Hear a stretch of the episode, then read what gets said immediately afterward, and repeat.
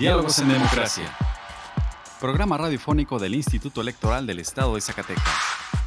Juntos, conozcamos más acerca de la cultura democrática en nuestro estado.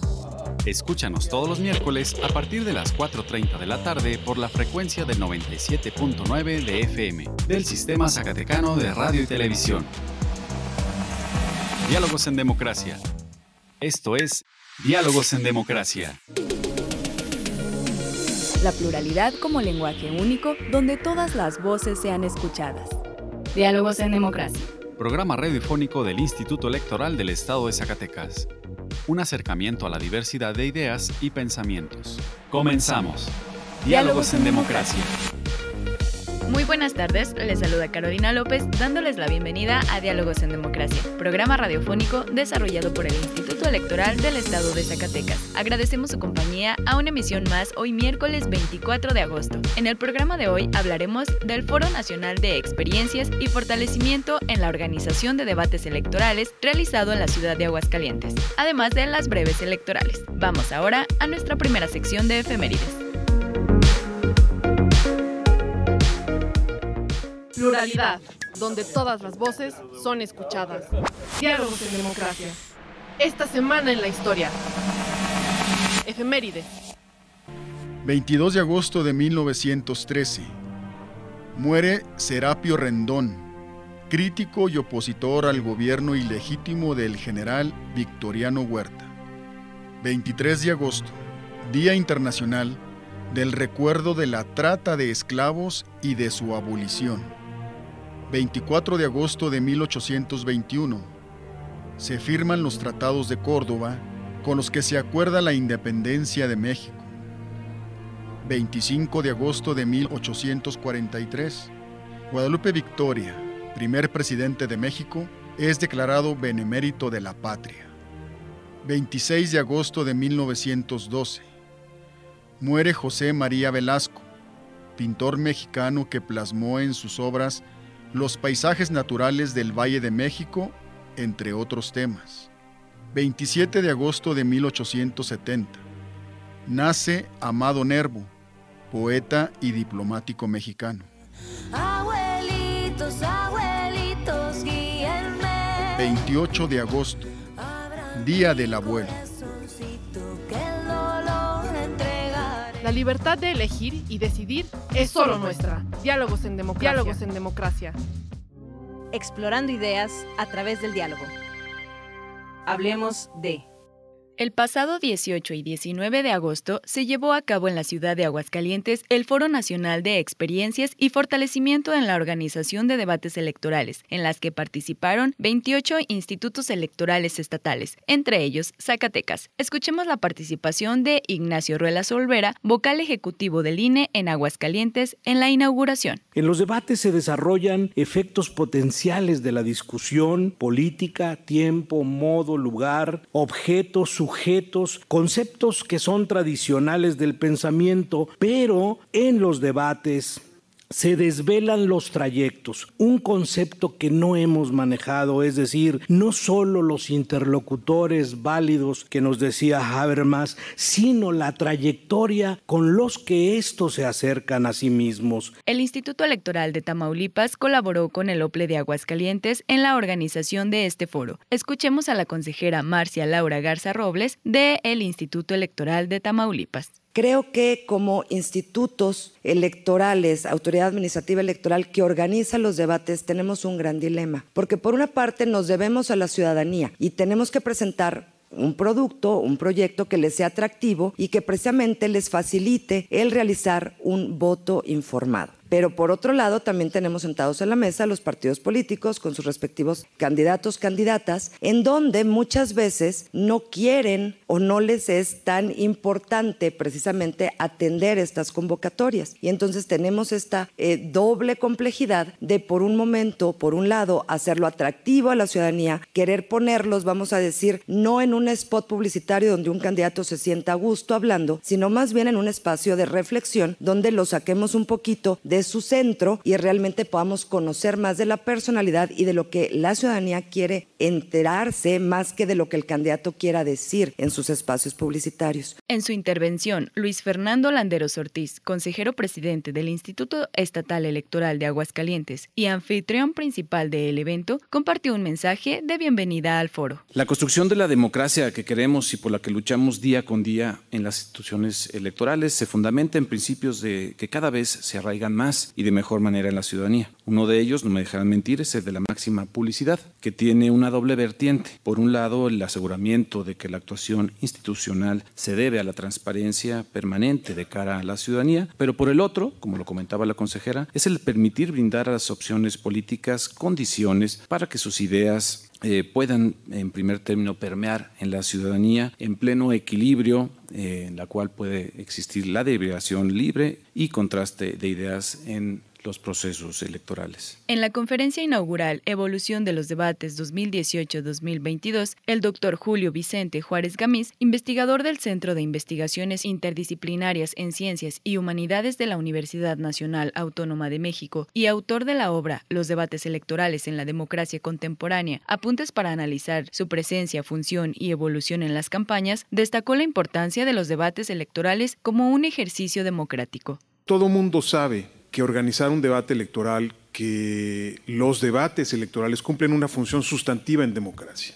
La democracia deliberativa, la necesidad de eh, exigirle a nuestras candidatas y candidatos la defensa, la deliberación, la argumentación de sus proyectos, de sus ideas, de sus trayectorias de cara a la ciudadanía. Todo mundo, normativamente hablando, está de acuerdo con los debates electorales, hasta que se mete a organizar un debate electoral. Y ahí se da uno cuenta que el león no es como lo pintan.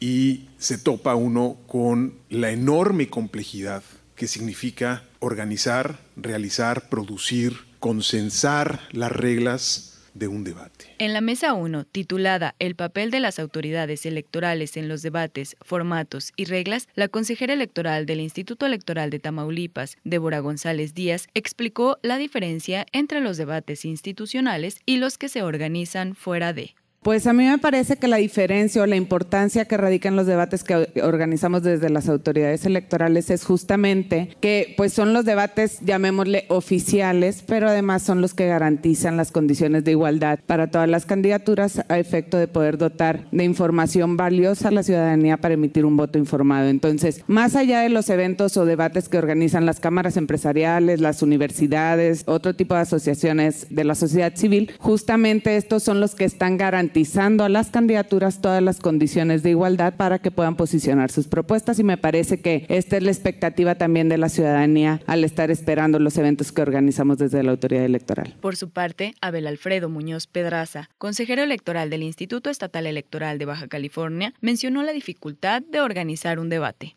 La organización de los debates requiere de mucha negociación, de mucho estira y afloja, ¿sí? ¿Por qué? Porque si no logras un consenso, prácticamente tu debate eh, va a estar en riesgo desde antes de que se realice. ¿no? Se puede generar una polémica en medios de comunicación porque hay actores que no estén satisfechos con el formato, con las reglas, etcétera, ¿no? Pero también importa el peso de la ciudadanía. En el caso de Baja California, lo que hemos hecho es eh, incluir a la moderación con una retroalimentación después de los debates y que nos digan qué podemos mejorar y eso lo retomamos para la construcción de nuevos lineamientos, ¿no? Roberto Ruz Sarur, consejero electoral del Instituto Electoral y de Participación Ciudadana de Yucatán hizo una reflexión sobre la participación de las candidaturas debatientes. ¿Quién dijo que quien sepa hablar mejor va a ser mejor gobernante? Por eso en México tenemos esta idea de que fue un excelente candidato y un pésimo gobernante, o presidente, o gobernador, o lo que sea. Entonces, esto ocurre porque todo el sistema democrático le está dando un peso desmedido a ciertas características que en neuropsicología conocemos, hay lo que se llama efecto halo. El efecto halo es creer que porque el candidato o la candidata habla muy bonito, quiere decir que también gobierna muy bonito. Y no es así. Sofía Martínez de Castro León, consejera electoral del Instituto de Elecciones y Participación Ciudadana del Estado de Chiapas, enfatizó en que los debates tienen que ser atractivos.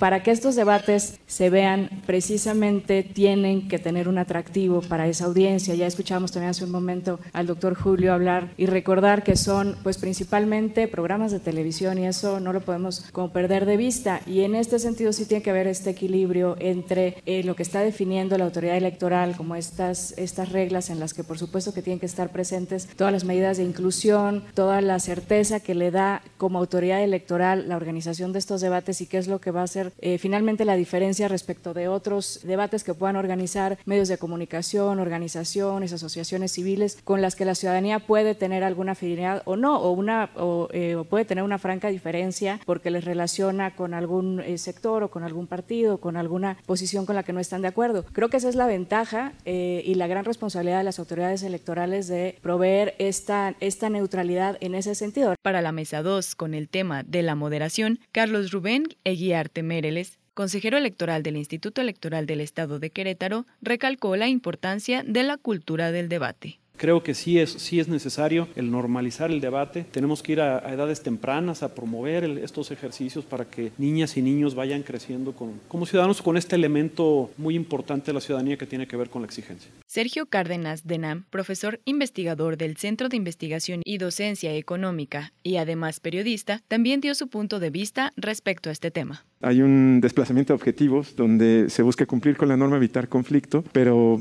quizá la reflexión es cómo no perder de vista quién va a ser ese usuario final y evidentemente pasará por este tema de formar ciudadanos que valoren más quizá esa interacción eh, acalorada incluso, pero que pueda llevar a una mejor decisión y no solamente al, al evitar el conflicto. En la mesa 3 denominada Libertad de Expresión en los debates, Carlos Alberto Ferrer Silva, titular de la Unidad Técnica de lo Contencioso Electoral del Instituto Nacional Electoral, comenzó su reflexión señalando que aunque haya transgiversaciones en un debate, es válido por la libertad de expresión. Los límites a la libertad de expresión en un debate básicamente son los mismos límites que tienen que ver con aquellas restricciones de naturaleza convencional y constitucional previstos para cualquier persona entendidos como aquellos que eh, atacan a la moral, la reputación, desde luego violencia política en contra de las mujeres por razón de género es uno de los límites que con mayor claridad también. Pero sí, esta cancha del debate es mucho más amplia, permite el formato una mayor libertad, incluso, y déjenme ponerlo como punto de arranque, la calumnia en un debate se vale. De igual manera, Erika Estrada Ruiz, consejera electoral del Instituto Electoral de la Ciudad de México, refirió a los debates como una gran herramienta para la toma de decisiones pero yo no asimilaría un debate a propaganda por sí solo. Es una herramienta, sí, una herramienta que tenemos que potencializar junto con todas las demás que nos hemos dado y creo que aquí lo ligaría con el modelo de comunicación que también como país nos estamos dando y los debates los incrustaría como una herramienta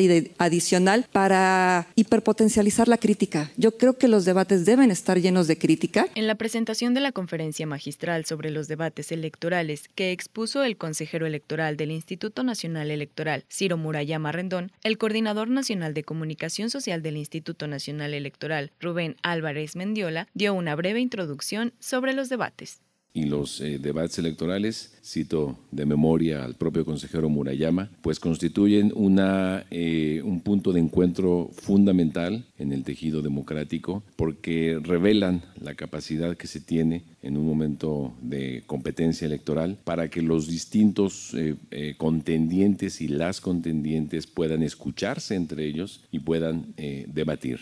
También cito de memoria al propio consejero Murayama cuando él dice que a las autoridades electorales les toca, nos toca organizar muy bien los debates electorales, establecer las reglas del juego, tratar de eh, evitar ejercicios monótonos que seguramente ustedes ya han eh, conversado esta mañana en los trabajos de este foro, para convertirlos en verdaderos ejercicios democráticos de confrontación de ideas, de puntos de vista, pero sobre todo de propuestas eh, de gobierno en el nivel que deba de ser. El doctor Ciro Murayama mencionó que la calidad de los debates es igual a la calidad de los debatientes. La calidad del debate, pues en buena medida depende a la calidad de los actores políticos. Por más producción que tengamos, reglas buenas, iluminación, si los políticos no se saben expresar, si no tienen diagnósticos, ideas, claridad, el debate puede que no brille.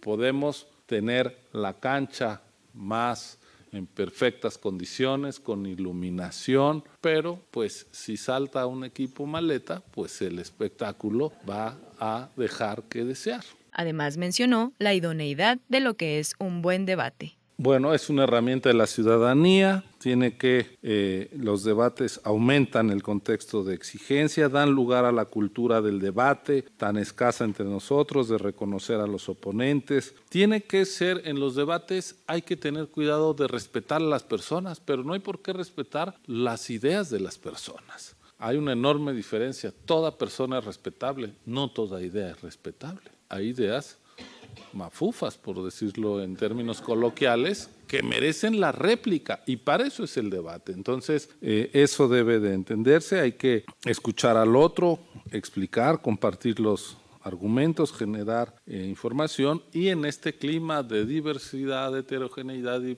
pluralismo es en el que se reproduce la democracia. Entonces, pues yo creo que los debates en las campañas son un elemento que oxigena al ecosistema democrático. Yo pues estoy convencido de que entre más debates haya y menos mercadotecnia, la política puede tener algo de más sentido. Finalmente, el consejero del INE mencionó la importancia también de los medios de difusión.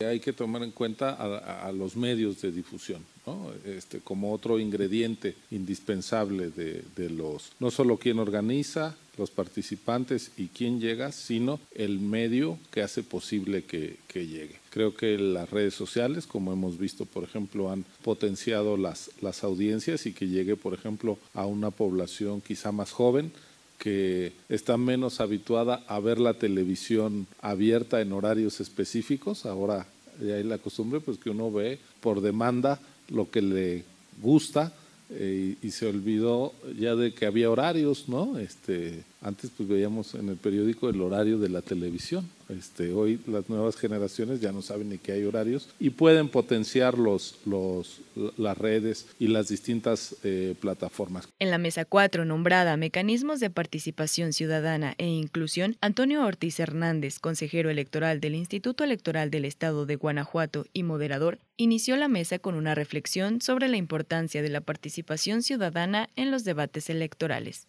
El debate es una herramienta ciudadana que ayuda a la construcción del voto razonado. El debate debe ser una vía para el control ciudadano del ejercicio de las autoridades electas. Es por esto que, si deseamos una mayor audiencia en los debates, así como una mayor eficacia del debate en los resultados comiciales, es indispensable que las y los ciudadanos participen de manera efectiva en la dinámica del debate, en la confección de las temáticas, en la discusión postdebate y en el seguimiento al desempeño de ganadoras y ganadores. Ahora, esta participación ciudadana debe ser incluyente, debe permear en toda la población sin distinción alguna. Por su parte, Carla Gabriela Garduño Morán, directora de información del Instituto Nacional Electoral, también comentó la importancia de la participación ciudadana.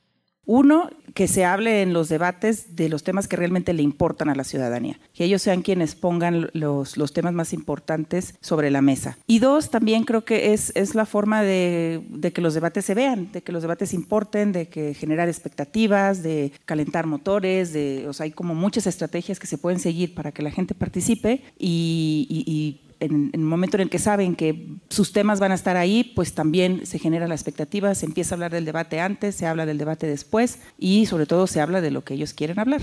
La última mesa se llamó Asistencia a los debates, obligatoriedad, estrategia o compromiso democrático, a la que asistieron representaciones de los partidos políticos y para finalizar el foro se realizaron cuatro talleres y un plenario en el que se compartieron las conclusiones de las y los participantes. Representando el libre derecho a la elección. Diálogos en democracia. El IES protege los datos personales que recibe en el ejercicio de sus atribuciones. Un dato personal es toda aquella información que permita identificar a una persona. Si no estás de acuerdo con el tratamiento de tus datos personales, puedes ejercer tus derechos de acceso, rectificación, cancelación u oposición. El procedimiento es sencillo y gratuito. Comunícate al 492-92-20606, extensión 650, o en transparencia.ies.org.mx. Instituto Electoral del Estado de Zacatecas. Nuestra elección en la diversidad en la diversidad de pensamiento. Diálogos en democracia.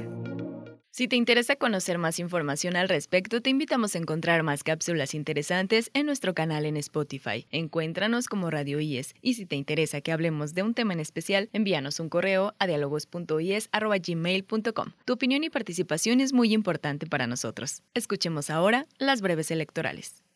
Las últimas noticias en la materia. Breves electorales. Pasado sábado 20 de agosto, personal de la Dirección Ejecutiva de Organización Electoral y Partidos Políticos del IES certificaron las asambleas municipales de la organización Revolución Popular Zacatecas AC en los municipios de Cañitas de Felipe Pescador y Ojo Caliente. El consejero presidente Juan Manuel Frausto Ruedas y el consejero electoral Israel Guerrero de la Rosa, acompañados por parte del equipo de la Dirección de Capacitación Electoral y Cultura Cívica, se reunieron con las personalidades que integrarán el jurado calificador del concurso Ser Presidenta o Presidente y consejeras o consejeros del IES por un día, para entregarles los trabajos que serán evaluados. El consejero electoral del IES, Carlos Casas Roque, participó como ponente en la mesa Reflexiones sobre la implementación de la figura de Diputación Migrante desde la visión de los organismos públicos locales electorales, en el marco del seminario sobre la Diputación Migrante en Guanajuato. El Consejo General del Instituto Nacional Electoral designó a las personas que presidirán los organismos públicos locales de Aguascalientes, Coahuila, Nayarit, Puebla, Quintana Roo y Sinaloa, mientras que en el caso de Tlaxcala, el Pleno determinó declarar desierto el procedimiento.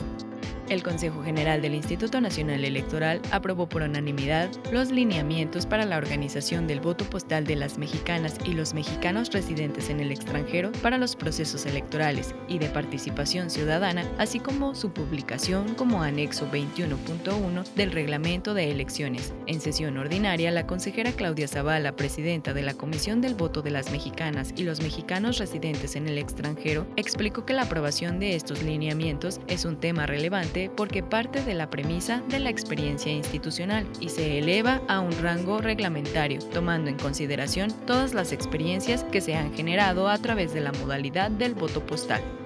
La delegación en Zacatecas del Instituto Nacional Electoral invita a la ciudadanía a que actualice su credencial para votar y para ello tienen a su disposición 22 módulos de atención ciudadana, 5 fijos y 17 itinerantes que cubren la geografía estatal. En dichos módulos se pueden realizar los siguientes trámites. Obtener la credencial por primera vez, cambio de domicilio, renovación por vigencia, reposición por robo, extravío o deterioro y corrección de datos.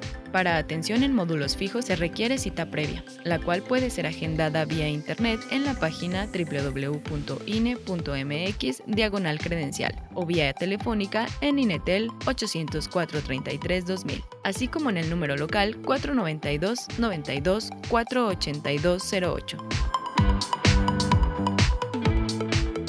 Pluralidad, donde todas las voces son escuchadas. Diálogos en democracia. Los temas de interés en la materia político-electoral. ¿Sabías que? El Instituto Electoral del Estado de Zacatecas, a través de la Dirección Ejecutiva de Paridad entre los Géneros, elaboró el informe especial sobre la situación general que guarda el impulso a la participación política de las mujeres en el Estado de Zacatecas, 2019-2021. En este documento de investigación se realizó un análisis a la situación general de la participación política de las mujeres en nuestra entidad inserta en un contexto nacional. Además, se presentan las acciones realizadas por parte del Instituto Electoral para promover el liderazgo, la participación y la representación política de las mujeres zacatecanas en los puestos de decisión del Estado, y se explora el fenómeno de la violencia política contra las mujeres en razón de género, a través de un diagnóstico realizado a candidatos del proceso electoral 2020-2021. El informe está dividido en cinco grandes capítulos. La reforma constitucional y legal para la garantía de los derechos políticos de las mujeres, el impulso al liderazgo político de las Zacatecanas, las cuatro estrategias de trabajo del IES, el proceso electoral federal y los procesos electorales locales 2020-2021. La participación política de las mujeres en Zacatecas, proceso electoral local 2020-2021. Diagnóstico de violencia política contra las mujeres en razón de género, proceso electoral local 2020-2021.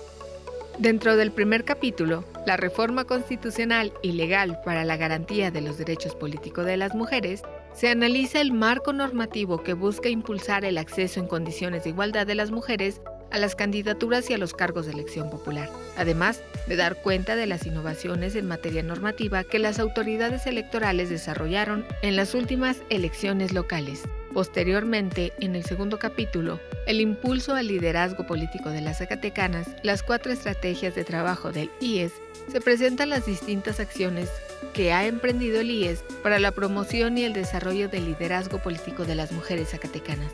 Para el tercer capítulo, el proceso electoral federal y los procesos electorales locales 2020-2021, se presenta una descripción de las características del proceso electoral concurrente 2020-2021 con información estadística y resultados que permiten dar constancia de las características del sistema electoral a nivel nacional y local de la actualidad. El capítulo cuarto, la participación política de las mujeres en Zacatecas, proceso electoral local 2020-2021, presenta los resultados estadísticos de candidaturas y personas electas, haciendo énfasis en el acceso que tuvieron las mujeres respecto de los hombres a los distintos cargos de elección popular. Además, dentro del capítulo quinto, se presentan los resultados de un diagnóstico sobre el fenómeno de la violencia política contra las mujeres en razón de género, que fue realizado mediante una encuesta, misma que se recupera de la experiencia del 20% de las candidatas que participaron en el proceso electoral local 2020-2021. En el Instituto Electoral del Estado de Zacatecas estamos convencidos que ha sido la lucha de las mujeres lo que ha permitido garantizar un acceso en paridad a los cargos públicos y a una participación libre de violencia. Sin esto, sería imposible fortalecer la democracia. Si te interesa conocer el informe especial sobre la situación general que guarda el impulso a la participación política de las mujeres en el estado de Zacatecas, puedes consultarlo y descargarlo desde el sitio web www.ies.org.mx. La libertad de elegir y decidir es solo nuestra. Diálogos en democracia. Diálogos en democracia. ¿Te interesa conocer más sobre las elecciones? Tú puedes solicitar la información que el Instituto Electoral del Estado de Zacatecas posee, obtiene, genera, adquiere o transforma. Consúltala en la página del IES. Puedes solicitarla también en el correo transparencia.ies.org.mx o a través de la Plataforma Nacional de Transparencia. Si tienes alguna duda, comunícate al teléfono 492-92-20606, extensión 650. El acceso a la información pública es gratuito y es tu derecho. Ejércelo. Representando el libre derecho a la elección. Diálogos en democracia.